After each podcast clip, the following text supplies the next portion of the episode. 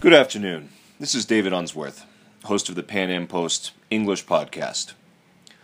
On November 5th, 2017, 26 year old Devin Kelley entered the Sutherland Springs Baptist Church and opened fire at random, killing 26 and injuring 20.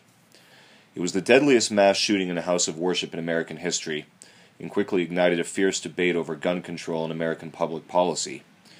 Kelley was shot twice by a civilian as he exited the church and was later found with a self inflicted gunshot wound to the head after being pursued on a high speed chase. It was illegal for Kelley to purchase or possess a firearm due to his prior domestic violence conviction, but a bureaucratic snafu on the part of the Air Force meant that his conviction was not registered into the National Crime Information Center database. Is gun control the answer to prevent more mass shootings? Should the U.S. ban assault rifles? What of the argument that if guns are outlawed, only outlaws will have guns? And how did Devin Kelley, with his violent criminal history, spend only a year in jail?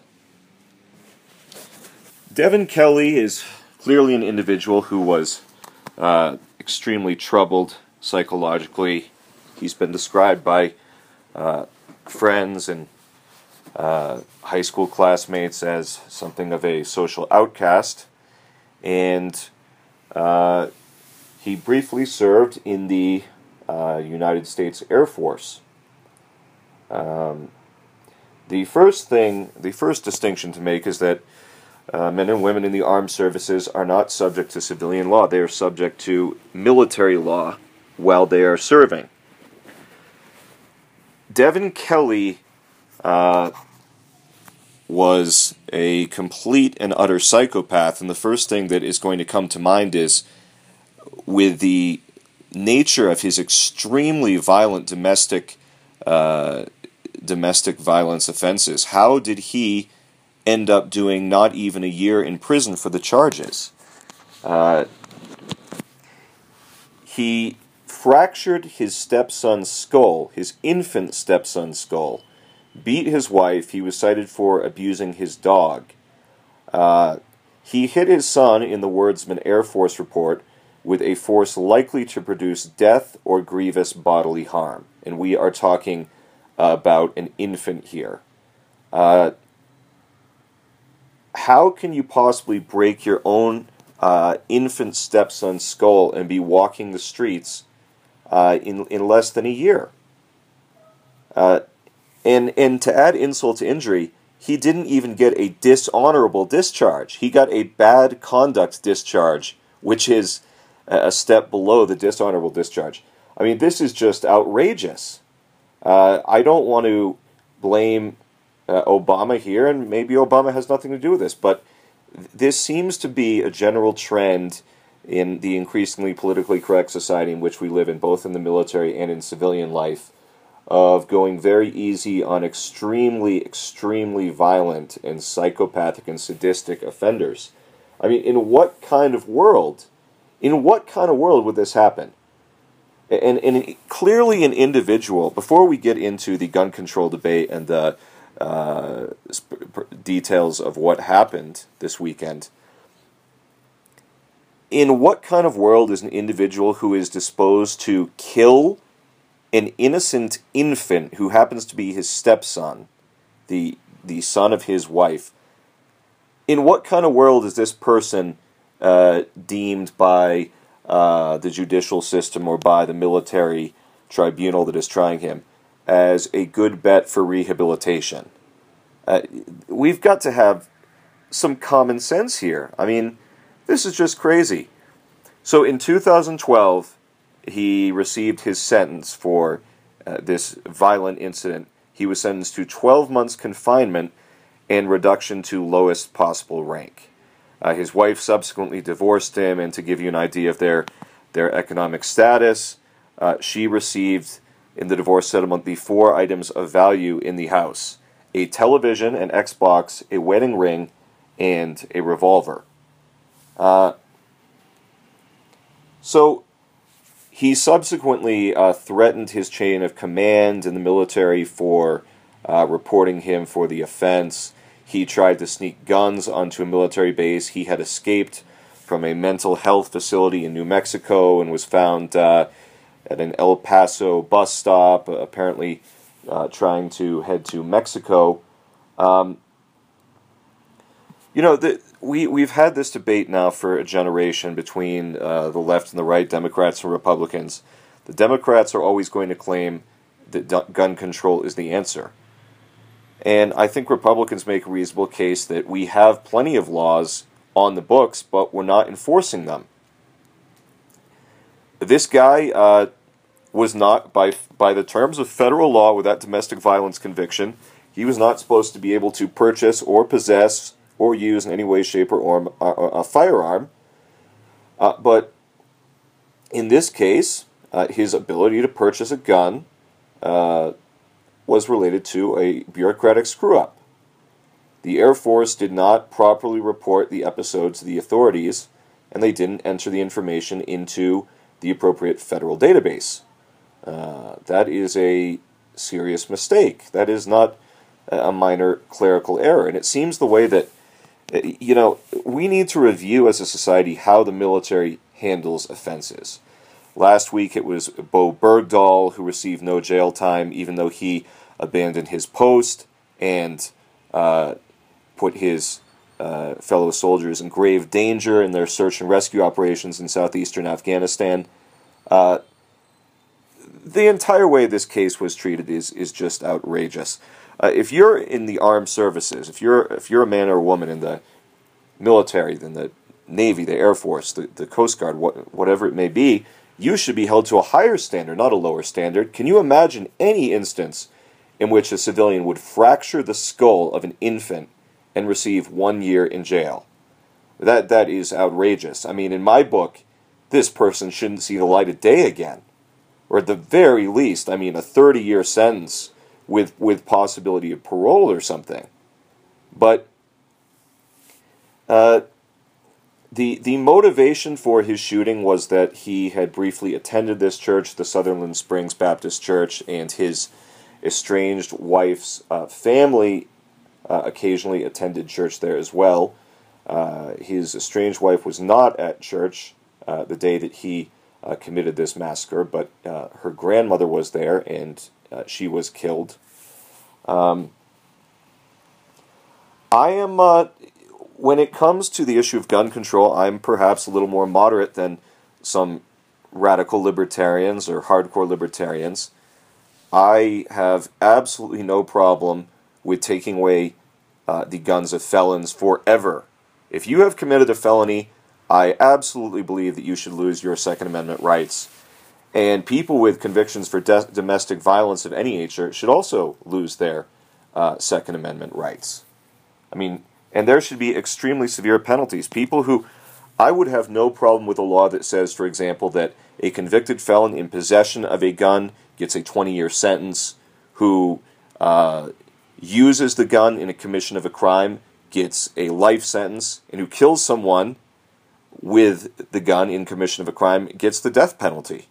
I would have absolutely no problem with that. That sounds extremely fair to me. But here's the problem with the Democratic Party they talk tough on guns. They really want to go after gun crime and crack down on it, but they also uh, they also are unable to make the distinction.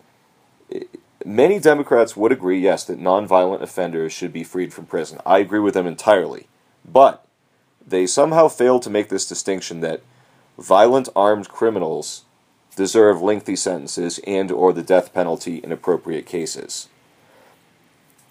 And here's the other thing criminals, it, it is absolutely right. We, you know, we hear this saying repeated uh, again and again, uh, but it is no less true. If guns are outlawed, only outlaws are going to have guns, by definition. We should put a caveat in there. Only outlaws and the police are going to have guns. But as we've seen time and time again, there is no telling uh, where the police are, where they can be. They can't be everywhere. We can't. Uh, the when when you need these kind of events call for a response in seconds, not minutes. Doesn't matter in, in a situation like this if the police are going to be there in 15 minutes or 12 minutes or 7 minutes or 9. In this case, in what? A minute or so, he killed 26 people. And the only thing that prevented him from possibly killing a heck of a lot more people was the fact that there happened to be an NRA firearms instructor uh, outside the church who put two bullets in this guy, Devin Kelley, and then proceeded to uh, chase him so that he couldn't go and kill anyone else. So, and, and the other thing is, too, by definition, criminals are not going to respect the law. So if a criminal uh, wants to uh, commit a, a, crime such as murder or rape or home invasion or armed robbery or bank robbery, whatever it is, they clearly are not going to care whether a weapon is legal or illegal. Uh, and, and, the same thing with with an illegal arms dealer. I mean, an illegal if if Devin Kelley had gone to uh, a gun store and tried to purchase a firearm uh, and had been turned down, I'm betting it would have been, for better or worse, it would have been pretty easy for him to uh, get one on the black market, which tells you something about how effective it is to try to confiscate weapons in the United States. The people who use gu- illegal guns in the commission of crimes don't respect the law, and the people who sell illegal guns do not respect the law. An illegal arms dealer is not going to say to Devin Kelley, "Sorry, I can't, I can't sell to you. That's that's an illegal assault rifle." The same way that an illegal arms dealer is not going to say to a terrorist group, "I'm sorry, I'm not going to sell to you." Uh, and this guy, according to Texas Governor Greg Abbott, he had already been denied a license to carry a firearm in the state of Texas. And uh, I, am not uh, perhaps as, as much of a purist or as radical on this issue as some some other conservatives or libertarians. I'd be willing to discuss uh, some types of bans on certain types of weapons. It seems reasonable enough, but fundamentally, gun control isn't the answer. And I would uh, I would much rather have responsible citizens with the freedom to own and carry firearms as a deterrent to these type of things in the future. If someone in that church had been armed, who knows how many people might have been saved? Maybe it would have saved half of the people, half of the 26 that had died. Maybe it would have saved a couple of people, but if someone in that church had been armed, 26 people most likely would not have died. The number would have been less. Uh, and I, I realize that the idea of uh, becoming a, a, a, carry society, whether it's open carry or concealed carry, there are all kinds of problems. I have, I have safety concerns with that myself, particularly uh, when it comes to areas where there isn't a lot of police presence. But the thing is, the police. It, Ron Paul uh, had an article about this today. You cannot expect the police to solve all your problems. They cannot be everywhere at all times. And uh, that, for me, is a big part of why we have the Second Amendment. The Second Amendment is about personal freedom, but we also have to analyze the personal responsibility component of this. I'm all in favor of stricter background checks and stricter requirements about uh, storing guns and keeping them out of the hands of the wrong people. But there is, you know, there there is an element in the Democratic Party the the hard left of the Democratic Party that really does not believe in the Second Amendment and that does want to confiscate guns from law-abiding citizens and does believe in this insane notion that well we'd all be better off if we just didn't have any guns and uh, we just left it up to the police to stop uh, all kinds of violent crimes. And they cite uh, Western Europe and uh, Australia and the United Kingdom as countries with very, very serious gun control measures but lower rates of crime.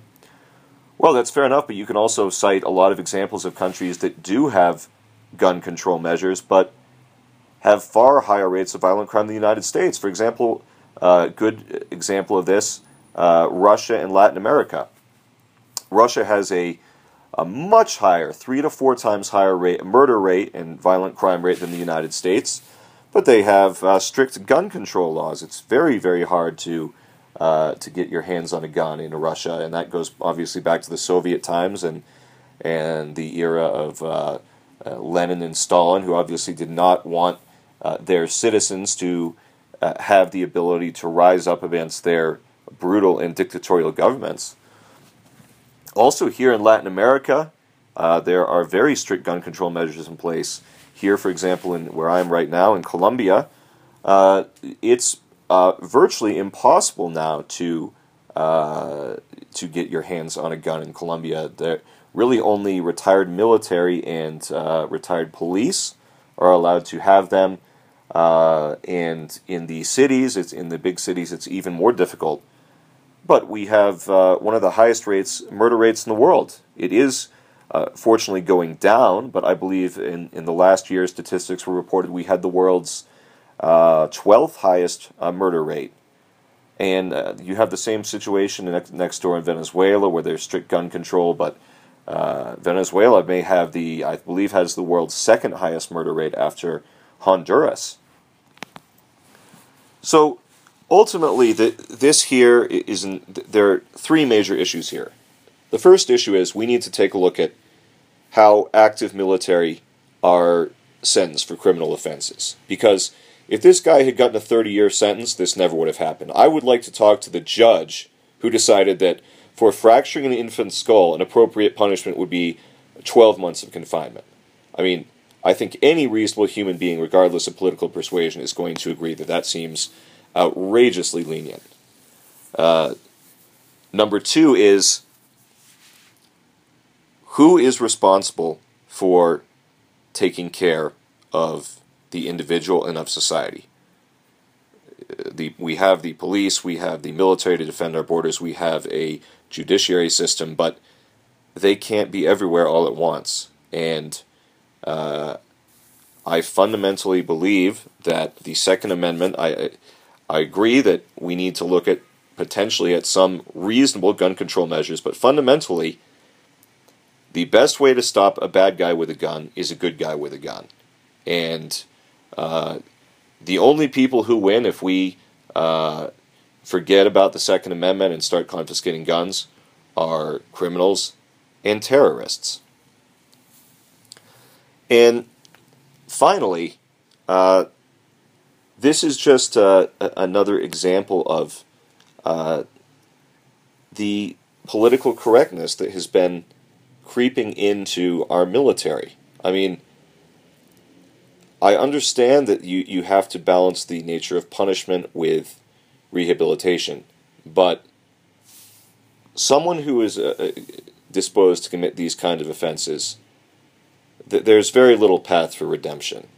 There were there were signs here, and and and clearly the the military has a much higher responsibility. There needs to be a full investigation into why the Air Force bureaucracy did not enter this information about this extremely troubling case of domestic violence into the uh, federal database that uh, gun dealers are supposed to check before they sell firearms. This has been David Unsworth with the PanAm Post English podcast, and please subscribe to our YouTube channel. Thank you and have a nice day.